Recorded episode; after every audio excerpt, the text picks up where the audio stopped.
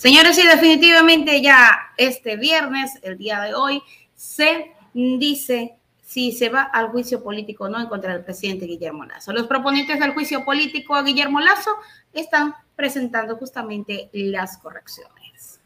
Por allí el asambleísta Villavicencio y otros asambleístas que están defendiendo al gobierno mencionaron en sus declaraciones que este proceso está totalmente viciado. La pregunta es, señores, ¿será que cuando se cometieron los actos de corrección estaban o no viciados, eran totalmente legales como para que el pueblo ecuatoriano tenga que dejarlo pasar así por así y no exista justicia en el país. Vámonos con el detalle de esta información.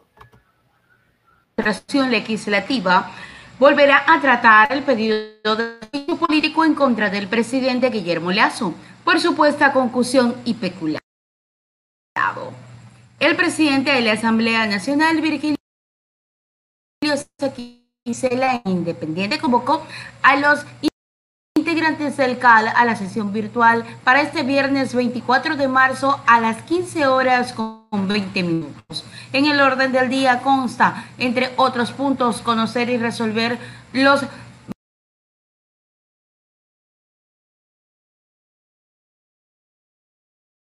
memorandos con los cuales los cuatro proponentes la solicitud del juicio político que fue presentada el pasado 16 de marzo. Saguicela hizo la convocatoria al CAL pocos minutos después que los proponentes vía electrónica remitieron un sitio donde corrigen los errores detectados en la tipificación de los delitos de confusión peculiar y de los que acusan al primer mandatario. El asambleísta Fernando Villavicencio aseguró que la solicitud corregida para el juicio político de Guillermo Lazo se basa en una sentencia de la Corte Constitucional respecto a la producción de alimentos balanceados para animales. Él dijo que este juicio político murió antes de nacer y el CAL violó la ley. Estimados amigos, una asambleísta invoca. De la Corte Constitucional sobre la producción de alimentos para animales.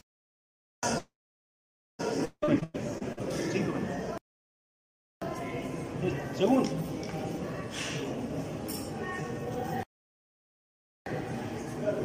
artículo 88 de la Orgánica de la Comisión Legislativa es clarísimo.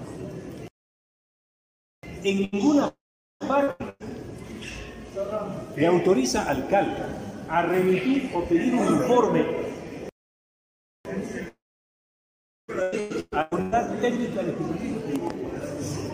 Es decir, el CAL viola la ley orgánica de la función legislativa aplicando mal para cubrirse con el artículo 80, que es el único que le permite al CAL solicitar un informe a la unidad técnica legislativa. Guillermo Lazo Mendoza no es ministro, es presidente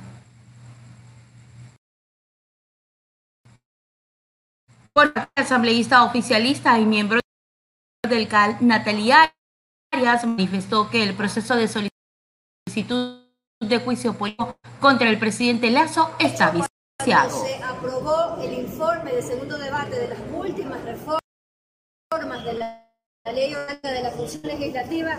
Aquí está el voto de asambleísta Torres aquí en esta acta.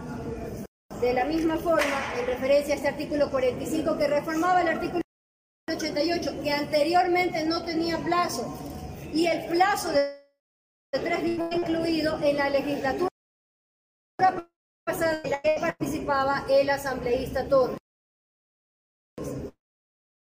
Desconocer, convocaron a una sesión adicional el día martes reconsideraron y volvieron a votar sobre una moción que no cabía.